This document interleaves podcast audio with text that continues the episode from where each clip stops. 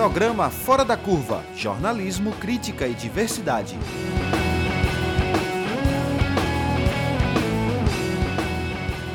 Olá, ouvinte das rádios universitárias FM 99.9 MHz e Paulo Freire AM 820 kHz. A gente está começando mais um Fora da Curva. Enquanto durarem as recomendações do distanciamento social, físico, continuaremos realizando Fora da Curva remotamente. Agora, o Fora da Curva volta a ser transmitido ao vivo nas sextas-feiras, com reprise segunda e quarta, pelas nossas rádios públicas.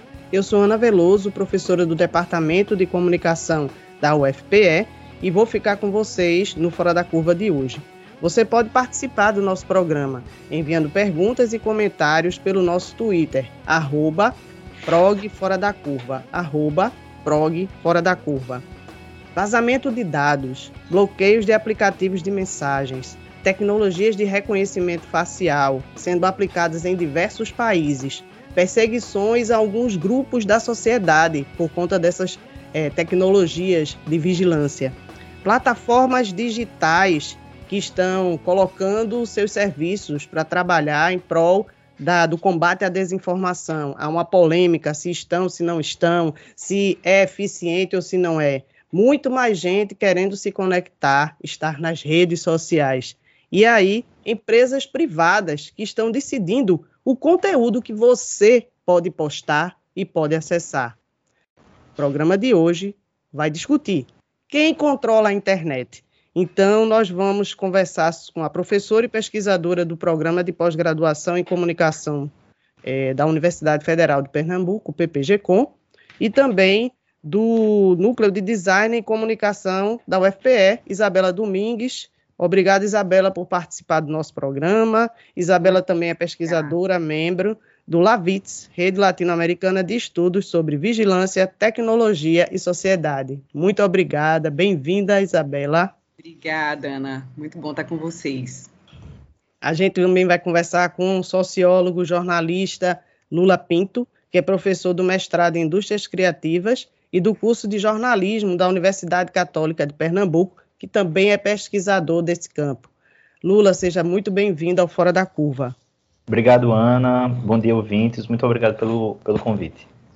E aí, gente, a gente já começa com os dados da conexão da população brasileira. A gente teve acesso e o brasileiro, né, a brasileira ficou mais conectado entre os anos de 2020 e 2021. Essa pesquisa é de organizações que trabalham com estudos sobre o comportamento dos usuários, usuárias na internet. E aí a pesquisa anual da TIC Domicílios. No último ano, 83% da população teve acesso à internet, um aumento da presença, da presença de classe C, D e E a, nas redes. Aí, essa questão ela se justifica né, dessa pesquisa do Centro Regional de Estudos para o Desenvolvimento da Sociedade da Informação, CETIC-BR, que é ligado ao Comitê Gestor da Internet no Brasil, por conta do distanciamento físico, por conta da epidemia, da pandemia do Covid-19, da necessidade de mais atividades remotas e esses todos esses desafios que nós todos e toda a população tem enfrentado. E aí, minha gente, vocês acham que é, quais foram os fatores, né, que motivaram né, essas mudanças de hábito? Vocês percebem isso no dia a dia de vocês? Eu queria que Isabela começasse fazendo essa análise. Bem, bom dia mais uma vez a todo mundo. Muito bom estar aqui para discutir esses temas tão urgentes, tão presentes né, no nosso dia a dia e com impactos tão é, transversais nas nossas vidas. Então, começando pela tua pergunta, Ana, é, de fato, a gente se viu numa situação jamais imaginada, né? Quase um Armagedon, todo mundo tendo que se trancar. Eu vi pela primeira vez a Gamenon Magalhães, principal avenida aqui do Recife vazia numa quarta-feira às 10 da manhã, assim, foi uma imagem muito impactante, distópica para mim, né? Então a gente teve que se virar com os recursos que a gente tinha. E inevitavelmente a janela para o mundo se tornou, claro, a janela aqui da internet. Por um lado, que bom, não é? Porque assim as pessoas é, perceberam que poderiam adotar novos comportamentos, né? também se conectarem, manterem suas vidas produtivas. Então, quem já atuava muito nesse ambiente digital né, teve certamente menos impactos em relação a essa crise estabelecida econômica também por consequência, né? De tudo que a gente teve que viver no ano passado, mas é, uma série de, de, de, um público muito voltoso ainda está de fora dessa realidade, né? E aí a gente viu a questão do auxílio emergencial com essa grande fronteira, né? Então, assim, charges né, é, é, de alto teor crítico, como tem que ser, dizendo assim, sim, eu vou me conectar em que aplicativo para receber o meu auxílio, né? Se eu sequer tenho muitas vezes condições mínimas de dignidade para morar. Então a gente tem assim é, desafios imensos. Eu, particularmente, venho muito preocupada porque estudo há cerca de três anos, tem um projeto aqui na Universidade Federal de Pernambuco sobre a quarta revolução industrial, né? e a gente já tinha um gap né, nosso enquanto um país em desenvolvimento em relação a outras nações, em relação a essa quarta eh, revolução industrial, caminhando para a quinta. E agora, com o que a gente está vendo de desaceleração dos investimentos em ciência, em tecnologia, em tempo feliz dia do professor, para todos os professores e professoras que continuam aí na luta para manter firme a ciência e a tecnologia no país, né? E a possibilidade de acesso à cidadania. Então, a gente vê, na verdade, um abismo ainda maior se abrindo à nossa frente a passos largos, e isso é muito preocupante, né? 45 milhões de pessoas não tinham como receber seus auxílios emergenciais porque não é. estavam né, dentro desta grande é, é, engrenagem do digital hoje. Né? E aí são essas relações também altamente complexas que a gente precisa pensar, porque se por um lado o digital é sim né, esse locus da vigilância distribuída, ele, por outro lado, e a gente tem assim, vídeos muito interessantes até da Lavit sobre isso, ele é condição de cidadania. Né? Você só pode exercer Exatamente. plenamente sua cidadania se você estiver dentro do digital. Então, tem muita coisa aí para a gente discutir nessa perspectiva assim, muito plural de entendimento desses fenômenos muito atuais. Lula, me chama muita atenção o que Isabela fala, porque a gente tem um país enorme com um, esses abismos que são as brechas digitais, e ao mesmo tempo quem está conectado vive vigiado e é, as empresas privadas elas seguem atrás do que nós chamamos os rastros digitais. É por onde você passa, agora você não deixa só o seu rastro, né, para o rastro que eu digo físico, mas você também deixa o seu rastro virtual. Você compra com cartão de crédito, você se cadastra para ter desconto em alguns lugares, em algumas empresas. Isso tudo é, faz parte dessa revolução é, da internet, né? Mas ao mesmo tempo que mais gente entra nesse, nesse lugar, nesses ambientes virtuais, a gente também tem as brechas. Tem pessoas que não têm acesso de jeito nenhum, nem pelo celular, né? Como é que você percebe isso, é, Lula? Pois é, é, mais uma vez agradeço demais a presença de estar no, aqui no, no, no queridíssimo Fora da Curva. É, pois é, Ana, eu acho que, como Isabela bem colocou, o, esse advento da pandemia meio que acelerou ou deixou mais claro diversas questões, né, diversas questões problemáticas da nossa sociedade. E aí eu falo ah, muito do ponto de vista da necessidade da gente pensar é, que somos uma sociedade periférica, né, que somos uma periferia na periferia, que as experiências tecnológicas que a gente tem são dotadas desse caráter também periférico. Né? E isso faz com que é, os problemas de acesso, mas não somente os problemas de acesso, as dificuldades de uso, as formas precárias de uso ficaram ainda mais evidentes. Né? Então, é, existe uma, uma, dimensão de brecha, né, de falta, brecha no sentido de falta de acesso, falta de condições históricas que ficam mais, mais evidentes por conta da pandemia, da necessidade de interações, de compra, de aprendizado, de reuniões online. É, ao mesmo tempo, existe a, a, a, possibilidade da gente pensar brecha como possibilidade, né? Brecha como possibilidade de invenção, reinvenção, de inovação. Isso também é muito precário, muito complicado.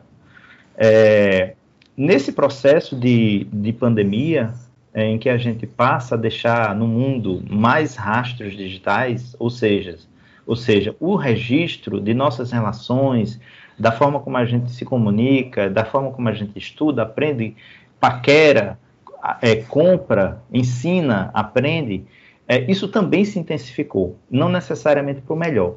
Né? Eu estava vendo há, há, há, poucos dias é, o quanto os principais proprietários de, desses principais serviços, é, chamados Big Techs, como eles enriqueceram de forma muito acelerada, tudo se acelerou. Também o processo de enriquecimento dessas pessoas também se acelerou por conta de um grande mercado de rastros. No final das contas, é um grande mercado de rastros digitais que, é, que a gente alimenta e que foi intensificado nos últimos dias. É, tem uma coisa também, para finalizar essa primeira intervenção, que eu acho muito interessante é, pontuar. Todas as pandemias, é, elas têm características que se repetem, né? Uma delas é acontecer a cada 100 anos, por exemplo, mais ou menos, né? É, mas uma outra característica é que todas as pandemias intensificam os processos de exclusão. Todas as pandemias intensificam os processos de enriquecimento é, de poucas pessoas. E essa não é uma situação diferente dessa, dessa desse padrão que as pandemias é, têm. Então, eu acho muito interessante essa discussão sobre é, uma sociedade hipermediada como a nossa, colocada no contexto de um, de um padrão de enriquecimento que se intensifica, de um padrão de, de, de exclusões que se, se, intensifica nesse contexto é, de uma sociedade intermediária. Pois é, essas exclusões que estão é, acontecendo, né? É, vocês estão me ouvindo bem, pessoal? Então, Muito bem. Estamos sim. Só um minuto, por favor, porque eu estou achando que eu estou com um problema aqui no, no, no microfone. Lula, teu som tá dando problema. A gente eh, tem ouvinte que que estava acessando e estava dizendo que o teu som estava dando problema. Tu podes repetir, por favor? Repetir o que eu falei? Sim, por favor, porque eu não sei se Catarina está acompanhando a transmissão, minha gente, é a nossa programadora e tem ouvinte aqui de casa dizendo que não estava conseguindo ouvir. Então, Vamos, é, Lula, se você puder, é, Patrícia Paixão, que está aqui acompanhando, disse que escutou bem. Mas se você puder repetir só um pedacinho no final, essa questão da exclusão era importante, porque teve ouvinte que disse, é, internauta, que não estava conseguindo. Claro, repito com prazer. É, o que eu falei no finalzinho foi que é, o contexto da pandemia é, acelerou vários processos de exclusão, mas também vários processos de enriquecimento. E isso é um padrão é, histórico das pandemias. É, pande as pandemias elas fazem com que quem, quem tinha estruturas de produção de capital já bem estabilizados passaram a ser protagonistas ainda mais fortes na etapa posterior. Isso foi muito marcante no processo de industrialização europeu, por exemplo. É, isso, isso está acontecendo agora também. Os registros que a gente já tem do, desses dois anos é, do balanço financeiro, por exemplo, da Amazon, que é uma, uma grande, um grande player de serviços e de vigilância, assim como da Google, do Facebook, todos eles enriqueceram muitíssimo. Houve um processo de aceleração, de acumulação de capital, assim como houve uma aceleração do processo é, de exclusão. Foi mais ou menos isso que eu falei. Eu, eu ah, tá. Ok. Agora sim. Então, gente, é, apesar desses dados, né, esses dados que você está falando, que Isabela trouxe, nos leva a pensar uma outra questão que está relacionada intimamente. No Brasil, a internet, é, o acesso à internet é muito caro. Né? Nem todo mundo tem acesso. A gente acompanhou um documentário do, do Pedro Ekman, que é o Freenet, todo mundo conhece. Se você puder, quem estiver acompanhando nossos internautas, ouvintes. Freenet é um documentário que foi produzido pelo Pedro Ekman, que é do Intervozes, e nesse documentário ele apresenta várias questões relativas a esse tema do, do acesso né, à internet no Brasil, que é muito caro. E as pessoas se viram como podem para acessar. e essa brecha, esses buracos, né, esses abismos, eles aumentam, como o Lula está trazendo. Isabela, como é que você pode, como é que você avalia isso? A gente tem uma internet que não é de boa qualidade, né, cai demais, tem muitos problemas, todo mundo que acessa sabe disso e é cara. Uma das imagens que mais me chocou durante a quarentena, né? E essa realidade ainda eh, não se, se extinguiu ainda, eram os alunos eh, assistindo aula por celulares.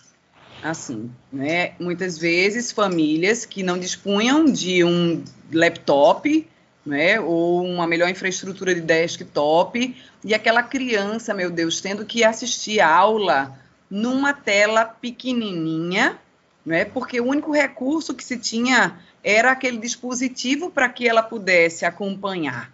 Né? E aí a gente sabe que isso tem um impacto é, a curto, médio e longo prazo para o país gigantesco. Né? O que é essa, essa, esse apartheid digital que, como Lula pontuou, a pandemia é, evidenciou ainda mais fortemente. Porque a gente hoje conta com políticas públicas né, de é, é, depreciação da educação, de depreciação do acesso à informação. E a gente já sabe, como você bem pontuou, que a nossa internet já não é, não é aquela top master para quem tem ótimas condições de acesso, né? Que dirá para quem não tem. Então, para mim, eu volto a esse ponto porque eu acho que é um ponto assim fundamental que a sociedade precisa debater né, que a gente tem que buscar caminhos para tentar é, é, é, diminuir essas, essas é, desigualdades, porque elas vêm se amplificando de uma maneira muito veloz. Então, o que é que eu percebo? Percebo que a gente tem é, grupos que estão né, extremamente conectados com os novos trabalhos, com a chamada nova economia, é, com as novas capacitações necess, necessárias para que a gente é, esteja ocupando esses espaços que se abrem, mas não é um quantitativo gigantesco de pessoas que sequer vão ter condições de estudar, né, acompanhar uma aula, crianças, né? A infância do Brasil está posta em xeque. E eu acho que tudo isso é muito importante. Eu não sei nem se eu te respondi, Ana, mas quando, à medida que você ia ah. falando, essas inquietações me vinham fortemente. E a gente também percebe isso no cotidiano. A gente está falando de, de, de, uma população extremamente empobrecida com a, com a pandemia, né, precarizada, muito mais gente abaixo da linha de pobreza, e ao mesmo tempo com esse desafio de acessar esses benefícios sociais, na verdade, não benefícios, né, direitos sociais, e também o acesso à educação. Então, a gente tem muitos problemas e a internet no Brasil, ela poderia, inclusive durante a pandemia, ter sido um elemento maior de encontro das pessoas, se a gente tivesse mais políticas públicas e investimento do Estado. Você concorda, Lula? Concordo totalmente, Ana. É, é interessante observar uma coisa, assim, que, que é, nos anos 90, quando a internet entrou em circuito comercial, passou a ser os serviços de, de acesso passaram a ser oferecidos de forma massiva, né, como comércio, é, foi também o, o, um, um, ponto nevra, nevrálgico das políticas neoliberais. Então, de certa maneira, é, a possibilidade da internet pensada como um, um, elemento de, de acesso comum, de bem comum, de direito, foi, foi cortado ali naquela, naquele ponto, né? A internet hoje, a gente precisa pagar alguma coisa, ainda quando o acesso é gratuito, é, a gente sabe que nada é gratuito, né? Principalmente quando claro. a gente está discutindo essas coisas. Então, o, a entrada né, nos serviços digitais, nos acessos, nas possibilidades que as plataformas oferecem são muitos. A gente tem que entregar alguma coisa, tem que pagar, alguma coisa. O, a possibilidade de pensar a internet como um bem comum, ela foi, é, ela foi muito é, ameaçada desde o início do processo de comercialização massiva dela. É, mas, de fato, ao mesmo tempo, há coisas que é possível se fazer hoje. É preciso e possível fazer políticas é, públicas, não somente de regulação. Né? Eu acho que daqui a pouco a gente vai discutir um pouquinho das possibilidades e necessidades de regulação. é, mas também de, de acesso e educação digital, porque também o acesso não é suficiente. Um, um acesso que não, que não é protagonista, que não coloca a, a, a, possibilidade de protagonismo, de desenvolvimento, de criação, de autonomia tecnológica, também não é interessante. Ótimo, né? Então é importante a gente discutir isso. Isabela? Se você me permite, eu estou claro. fazendo a leitura de um livro que eu recomendo, muito interessante, chamado Cyberpopulismo né? Uhum. Que vai falar justamente desses novos populismos digitais. Eu acho que isso vem muito a calhar para o cenário que estamos vivendo. Né? A gente tem no nosso horizonte muito próximo, aí a menos de um ano, eleições presidenciais no Brasil. É, será um ano muito intenso, muito, acredito, extenuante e que vai exigir de todos nós olhares muito, muito, muito atentos, né? Porque aí tem um ponto até que eu separei para o nosso encontro de hoje, que diz assim: é, o digital cria ansiedade e oferece a cura, faz a desordem acontecer e fornece o refúgio necessário. A informação fragmentada e incerta, excessiva, gera ansiedade e medo. O populismo dá respostas simples que acalmam essa ansiedade e esse medo. Né? Okay. Então, como a gente está vivendo um momento em que é, estamos começando uma rota de saída de uma pandemia que não acabou, né, mas que nos, já nos dá, a partir né, dessa vacinação massiva, uma condição de transitar um pouco mais, né, de buscar nossos espaços de trabalho, de estudos, né, vários setores, né, especialmente artístico, cultural, conseguindo né, botar agora o nariz para fora desse sufoco que foi esse último ano e meio, mas esse cenário todo adverso ele requer de nós lentes ainda mais atentas aos manejos, não é? Deste, deste, deste uso do digital por aqueles que sabem muito bem o que estão fazendo com ele, né? E até eu acho que a gente precisa redobrar essa atenção de como vai se dar essa essa eleição 2022 é, com base nesses nessas plataformas, nesses dispositivos o apagão do Facebook, do Instagram e do WhatsApp já nos deu aí um termômetro do desespero coletivo, né? Então, uhum. vamos fazer essa leitura e redobrar essa atenção. É, o que Isabela coloca, a gente é, traz também um dado que em 2017, que foi o último dado que a gente teve acesso, vocês devem ter mais atualizados, 55% dos brasileiros consideravam que não havia nada na internet além do Facebook. Olha o perigo. É, para eles, o Facebook e a internet eram a mesma coisa. É o que indicava uma pesquisa da Quartz, divulgada como parte do relatório Internet Report, que é da Mozilla.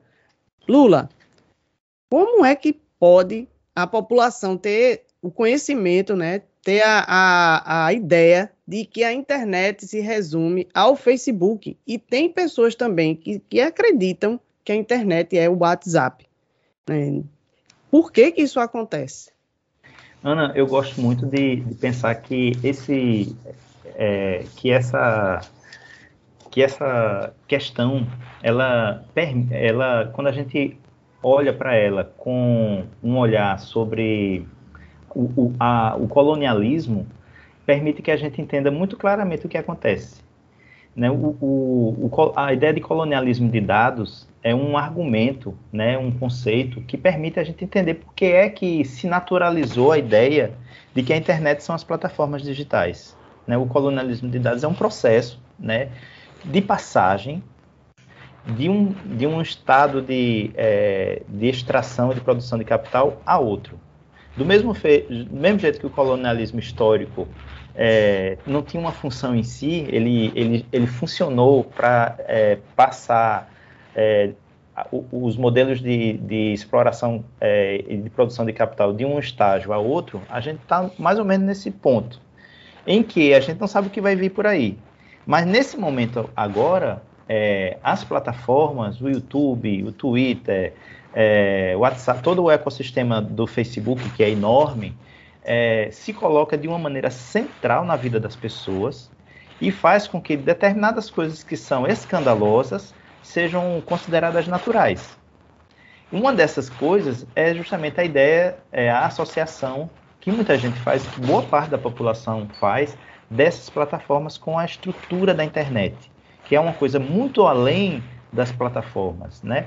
Então, eu acho que é, se a gente pensar que esses, que as big techs são é, protagonistas fundamentais, centrais, num processo intensivo de colonialismo de dados, a gente permite entender por que, é que essa associação é tão fácil, por que ela não é problematizada, por que, é que nós não temos processos massivos de apropriação é, da população sobre essas tecnologias, ou seja, como usar de uma maneira não, não, é, não passiva, né?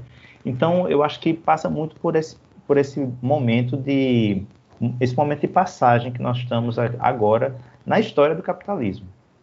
E muita gente, Isabela, até do setor de comunicação, eu fico impressionada porque há alguns anos eu fui para um seminário em Brasília e um dos palestrantes ele era muito efusivo quando ele dizia assim: ah, mas com a internet a gente vai democratizar o acesso das pessoas às, às comunicações, vamos democratizar a comunicação no Brasil com os fluxos de comunicação, eles vão ser mais democráticos, as, todo mundo vai ter acesso. A gente agora não está trabalhando numa, numa ideia de um para muitos, mas todo mundo interagindo ao mesmo tempo. Não tem mais isso, não. E aí, naquele momento, quase que eu me levantava e dava um grito: como é que você está dizendo isso agora? Né? E hoje, a nossa inquietação ela se confirma. A internet não democratizou definitivamente né, as comunicações, como as pessoas, alguns entusiastas falavam, e ao mesmo tempo tem todas essas questões. A internet, né, eu estou falando da estrutura da internet, controlada por empresas privadas, monopólios privados, grandes empresas capitalistas que ficam controlando o que a gente vê, o que a gente não, não vê, né? E aí a gente tem essa vigilância constante, inclusive, e ao mesmo tempo as pessoas ainda pensam que o acesso à internet é o acesso ao WhatsApp, ao Facebook. Você falou sobre as eleições e eu queria que você voltasse a esse ponto, é, relacionando com essa questão de muita gente achar que a internet é Facebook e WhatsApp e as principais manipulações, ocultações e crimes eleitorais que aconteceram nas últimas eleições no Brasil, nos Estados Unidos, foram exatamente por meio dessas plataformas. O perigo ainda está aí muito perto de nós. É curioso a gente pensar, Ana, que existe um mito, não é? Que é o seguinte, não é o mito que vocês estão pensando, mas tem a ver com ele também. Né? O mito de que a internet é o lugar do barato, do grátis, do, do que é feito de maneira amadora. Então, eu acho que é muito importante a gente pensar que por trás né, da, da, da comunicação hoje, especialmente é, com um viés é, eleitoral, com um viés de acesso à, à, massa, a gente tem uma engrenagem muito poderosa. Né, de direcionamento, de perfilização, né, de entendimento né, dos, do, dos perfis dos públicos, né, do que se gosta, do que se quer ouvir, né, quase dar aquela cantada barata no ouvido, dizer o que a pessoa já quer ouvir. E isso está é, criando, e aí a gente já tem uma literatura robusta para discutir como as democracias morrem, não é? Porque a gente tem um cenário hoje da chamada guerra híbrida. A guerra híbrida, fazer guerra hoje, né? É, é, teve até o tanque de guerra que passou na frente lá no desfile e tal, soltando fumacinha, né? E virou meme. Mas guerra hoje não precisa necessariamente de tanque, não, pelo contrário né? O chamado soft power está em você justamente é, ocupar não necessariamente ruas, né? Mas psiqueis, né? Então as pessoas elas vão sendo envolvidas nas chamadas bolhas, né? Naquele universo que só retroalimenta, né? Ela com informações do que ela gosta, né? Com o que ela concorda. E no meu entendimento a gente está vendo claramente né? Como hoje nós vivemos não num único país, mas em múltiplos países dentro de um mesmo país, que na verdade são muitas bolhas retroalimentadas, é por esse entendimento algorítmico de o que é que vai voltar para quem, através do que dessas plataformas, né? Através de um uso dirigido de encaminhamento de informações, né? E a gente já teve a eleição de 2018 como essa fronteira, né? Onde a disseminação das fake news aconteceu com muita eficácia, né? E aí, e aí para mim, o que se configura como o novo grande horizonte, eu estou, assim, é, é muito atenta ao que será essa grande artilharia né, eleitoral algorítmica para 2022, né? Porque há também todo um, todo um mito de que não, a internet é baratinha, na internet a gente manda uma mensagem só para os nossos grupos ali próximos, né? E na verdade a gente sabe que é um manejo muito mais complexo, né? Com, com muitas articulações hoje que, que, que, que transcendem né, países, né? Que estão em, em articulações o próprio caso da Cambridge Analytica, ele foi emblemático, né? E ele escancarou, na verdade, como se dão esses endereçamentos comunicacionais hoje, né? Com vistas não só à, à, à, conversão de negócios, mas à conversão de é, cidadãos em defensores de determinados pontos de vista. São muitos universos paralelos sendo criados, né? Ciências paralelas e tudo isso é muito preocupante. É, você já sabe que enquanto durarem as recomendações de distanciamento físico fora da curva, vai ficar sendo realizado remotamente.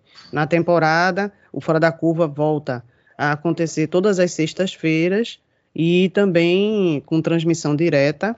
E também a gente está com reprise na próxima semana também pelas nossas rádios. E aí hoje a gente está discutindo quem controla a internet. E hoje a gente está recebendo a professora Isabela Domingues, pesquisadora, e também o Lula Pinto, que também é professor e pesquisador. E a gente entra agora, Lula, é, num tema interessante, trazendo alguns dados aqui, porque a Isabela também falou, a gente está falando dessas plataformas e das eleições, dos perigos aí, das manipulações, e a gente tem dados de redes sociais usadas até agora, em 2021, o Facebook tem 130 milhões, o YouTube, 127 milhões. Se eu tiver errada, vocês me, vocês me corrijam aí. O WhatsApp, 120 milhões. E aí, Lula, como é que essa artilharia, como disse Isabela, o que essa artilharia, né, é, pode, com as características da população brasileira que a gente tem, que a gente está discutindo aqui também, com problemas relacionados à falta de discussão em torno, inclusive do próprio da própria lei, que é o Marco Civil da Internet, que a gente tem, que foi aprovado ainda durante o governo da presidenta Dilma Rousseff, com muita luta, né, da sociedade civil e muita discussão. E esse Marco Civil ele vem sendo atacado constantemente nos últimos anos, porque ele estabelece algum tipo de controle sobre algumas plataformas e tal. E, ao mesmo tempo, a gente tem as eleições de 2018 no Brasil, onde a gente teve várias denúncias de utilização de aplicativos de mensagem, de uso de Facebook, etc. Inclusive, a gente teve também jornalistas é, que descobriram, que investigaram e que mostraram é, diversos empresários mandando mensagem, comprando acessos e etc também que foram vítimas de perseguições e atentados à sua dignidade. Então, é nesse cenário que eu queria que você comentasse e trouxesse também para a gente a sua posição sobre perspectivas desses usos dessas plataformas, tendo em vistas as eleições que nós teremos no próximo ano. Olha, Ana, a expectativa, talvez a esperança, é, é que haja uma vigilância maior, maior da sociedade civil em relação ao, ao, ao pleito de 2022, se a gente for é, focar nisso. É, agora, tem uma coisa importante assim a se, a se lembrar, sabe? Em outubro de 2020, ou seja, está fazendo exatamente um ano, o Intervozes publicou uma pesquisa muito interessante em que eles procuravam saber qual era a abordagem é, sobre desinformação pelas plataformas. É, eles estavam querendo saber como é que era feita a moderação de conteúdo, como é que era realizada a promoção de informações e de transparência, quais eram as medidas relacionadas é, para evitar a circulação de desinformação. Um, um trabalho excelente da, do Intervozes. E o estudo concluiu, no final das contas, que o Facebook, o Instagram, o WhatsApp, o YouTube e o Twitter é, não tinham políticas estabelecidas e processos estruturados para é, coibir esse problema, para reduzir esse problema. E, e, outra coisa, ele, o estudo também concluiu que, é, que essas plataformas elas reagiam somente, elas tinham ações muito pontuais e tinham é, apenas reagiam a, a questões é, relacionadas ao fenômeno da desinformação. Isso há um ano atrás. É, os problemas que, que o, o estudo do Intervose apontou é que as plataformas não tinham conceito unificado de, de desinformação. É, nenhuma dessas empresas contava com estrutura específica para abordar a questão da desinformação. E essas duas coisas levavam a medidas unilaterais. O que a gente sabe, ou seja, existe uma bibliografia muito consolidada já tanto em língua portuguesa quanto é, fora do, do, da, do, universo da língua portuguesa, é que as, as é, empresas, que as plataformas, elas, é, elas promovem conteúdo divisivo para inflar, inflar os números de acessos diários. Por quê? Por que é, que, por que é interessante é, aumentar o número de acessos diários? Porque quanto mais gente acessa as plataformas, mais dados são gerados. E os dados são um ouro. Eu acho essa associação ruim porque é, dá a impressão de que os dados são, são encontrados na natureza como ouro ou petróleo, quando na verdade os dados são produzi produzidos socialmente. Mas o fato é que as big techs elas alteraram a forma como a timeline é constituída, na maior parte dos casos, e dando prioridade a conteúdo viral, ou seja, conteúdo tóxico, conteúdo que adoece psiquicamente, conteúdo violento, racista, é, sexista e não a segurança. A gente já sabia disso. Há mais de três ou quatro anos se consolidou um, uma quantidade enorme de pesquisas que mostram isso. Na há duas ou três semanas atrás, uma, uma ex-funcionária do Facebook fez a denúncia sobre isso, que todo mundo que estuda redes sociais é, já sabe, a Frances Haugen, que era funcionária da divisão de integridade cívica do Facebook, é, comentou essas coisas, fez uma, uma, série de denúncias, foi objeto é, de. Ela foi entrevistada no 60 Minutes no, nos Estados Unidos, o Washington Post fez vários, várias reportagens sobre essas coisas, é, que nos indicam que, embora a gente deva manter um olhar vigilante sobre essas questões, é, as estruturas e os interesses do plano de negócios das Big Techs continua aí. Eles continuam interessados em é, conteúdo divisivo, porque esse conteúdo, conteúdo divisivo, negativo, que afeta e gera é, os, os chamados afetos tristes, como medo e raiva, continua. Então, é, se por um lado a sociedade civil está mais atenta, nós estamos discutindo isso, nós não estávamos discutindo isso dessa maneira ali por, por 2017 do, por 2018 mesmo. Essa, essa discussão ela se intensificou muito nos últimos anos, porque, em grande parte, o jornalismo deu a sua, sua contribuição e a comunidade acadêmica deu a sua contribuição para que esse assunto se popularizasse um pouco mais. Ainda assim, a gente vai enfrentar uma grande batalha é, e as ameaças elas são é, muito grandes. Eu uhum. colocaria por, por enquanto isso aqui. Isabela, por que os monopólios digitais são prejudiciais à democracia? É uma das questões que a pesquisa do Intervozes faz a gente pensar, né? Faz essa pesquisa que o Lula acabou de citar. É, a gente ficou, eu li e fiquei pensando muito sobre isso.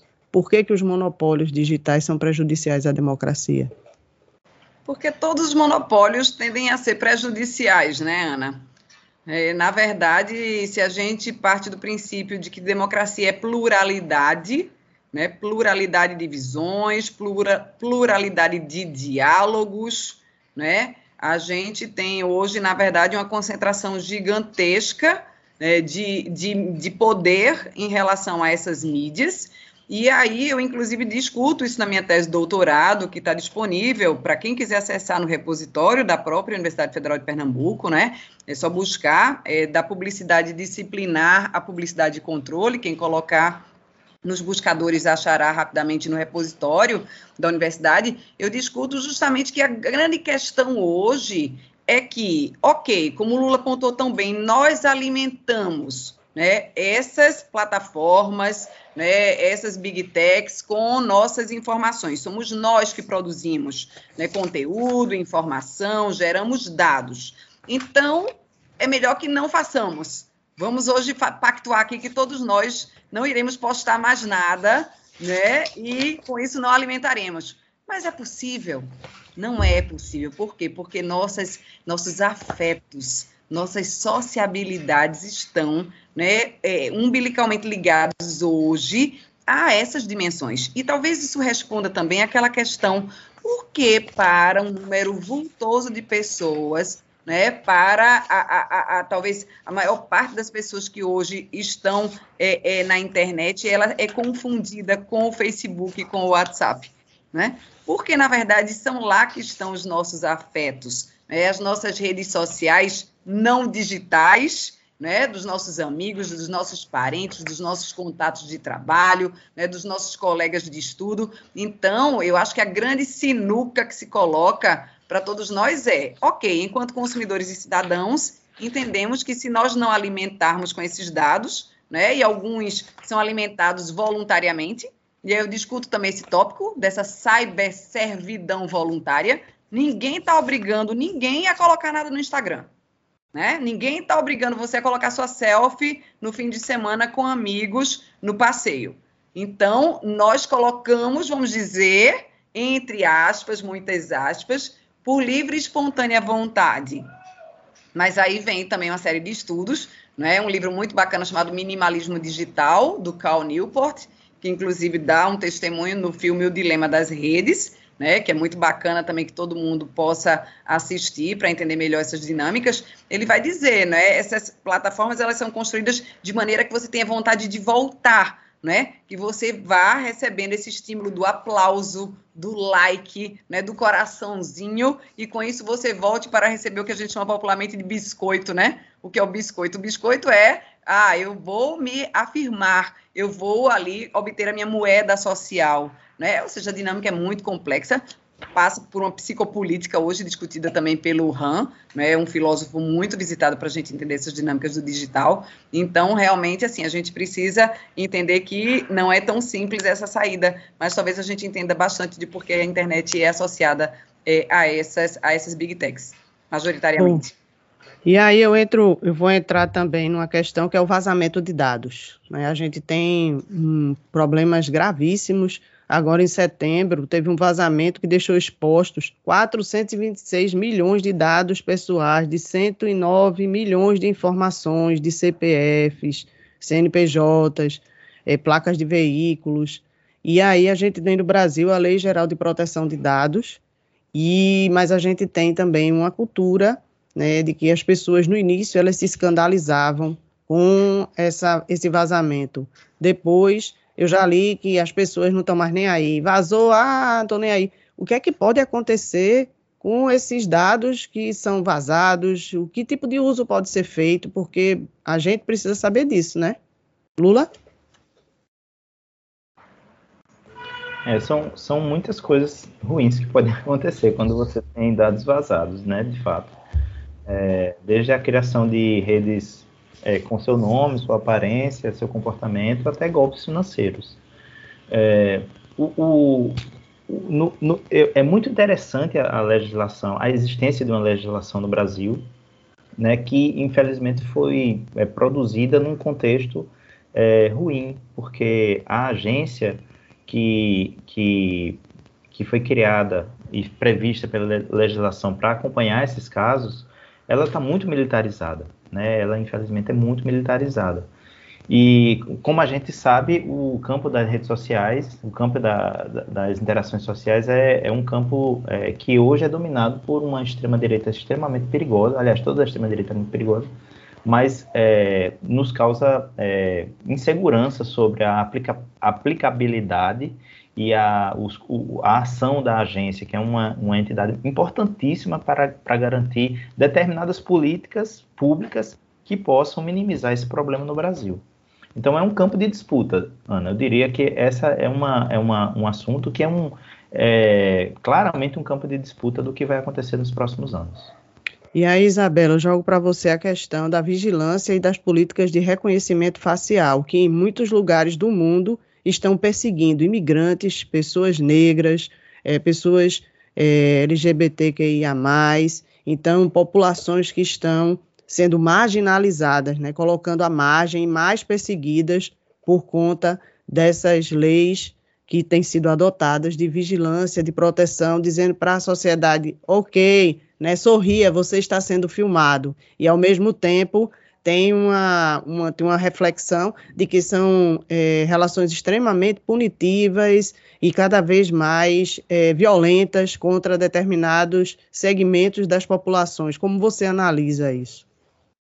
É, essa, é, essa é uma fronteira muito delicada, né? Porque nós sabemos que, diferentemente desses conteúdos nossos, da nossa vida pessoal, que colocamos muitas vezes espontaneamente, né? No Instagram, no Facebook, no TikTok, a título de lazer, né? E de exercício dessas sociabilidades, é, boa parte dessa, dessa biometria né, que envolve o reconhecimento facial, que envolve né, os dados é, das, nosso, dos nossos, é, das nossas digitais, é, dos nosso, da nossa íris, enfim, uma série de tecnologias voltadas para essa biometria, elas não estão sob o nosso controle, né? Então, elas estão nos aeroportos, elas estão nos coletivos, né? elas estão em espaços onde há um exercício de poder, de certa maneira, assimétrico.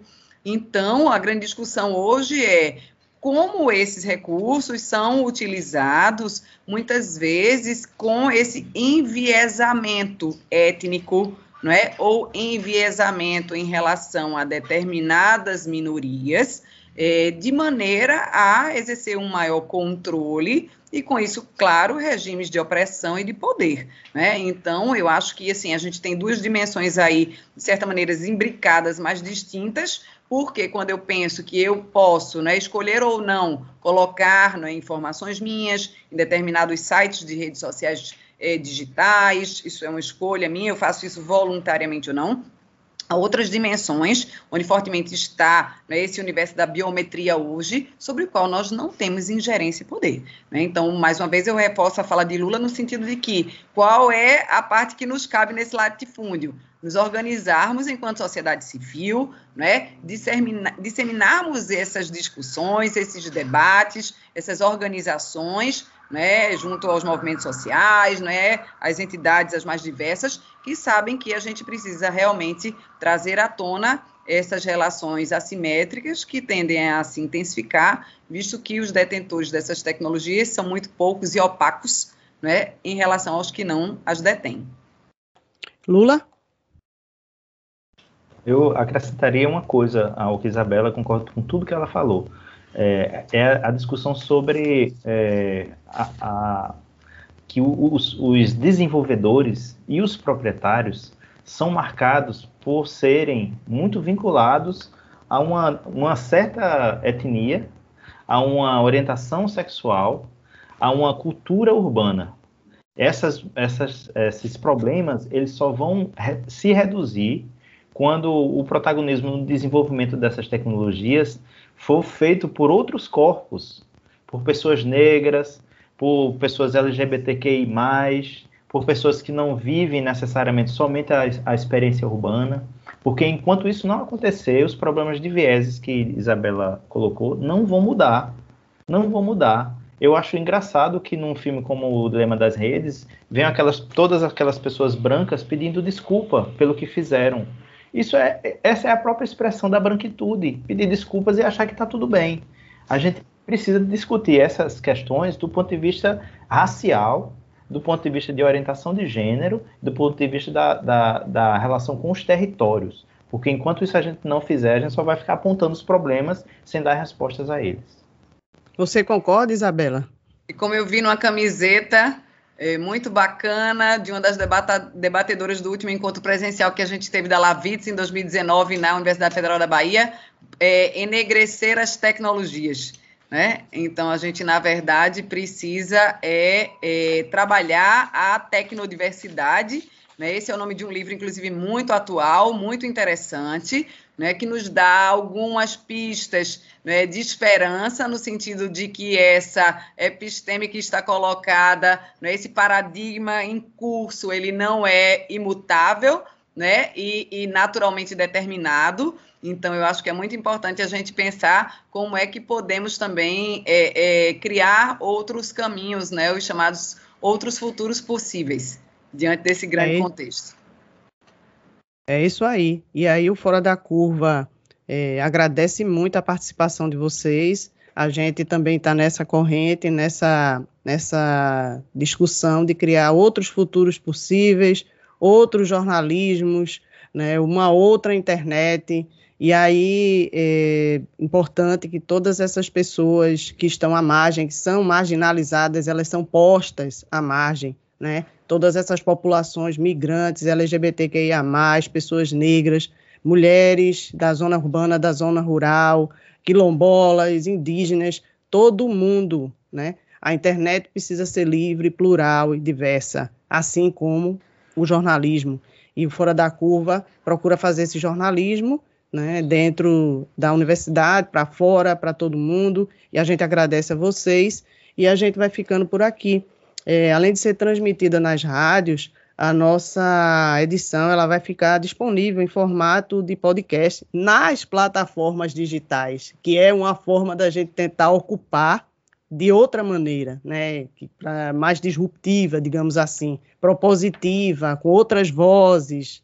E então é só procurar Programa Fora da Curva para encontrar o podcast na plataforma de sua preferência. Essa edição do programa Fora da Curva teve produção de Ana Veloso, eu e da professora Patrícia Paixão, nossa colega do DECOM, e teve também a colaboração da estudante Sinara Maíra.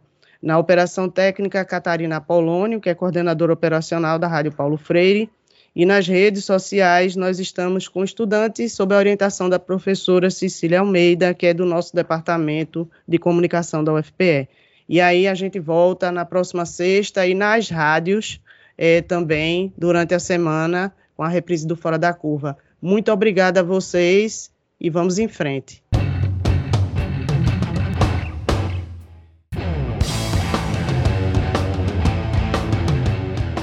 Programa Fora da Curva é uma realização do Departamento de Comunicação Social da UFPE, com o apoio do Departamento de Sociologia e do Núcleo de Rádio e TV Universitária. Parceria com Marco Zero Conteúdo, Centro de Cultura Luiz Freire, Centro das Mulheres do Cabo, Centro Sabiá e Terral Coletivo de Comunicação. Esse programa fica disponível nas nossas redes sociais, na nossa página do Facebook, no canal do YouTube e no Mixcloud. A música tema do nosso programa foi composta pela banda Diablo Motor. Programa Fora da Curva. A gente fala o que a maioria cala.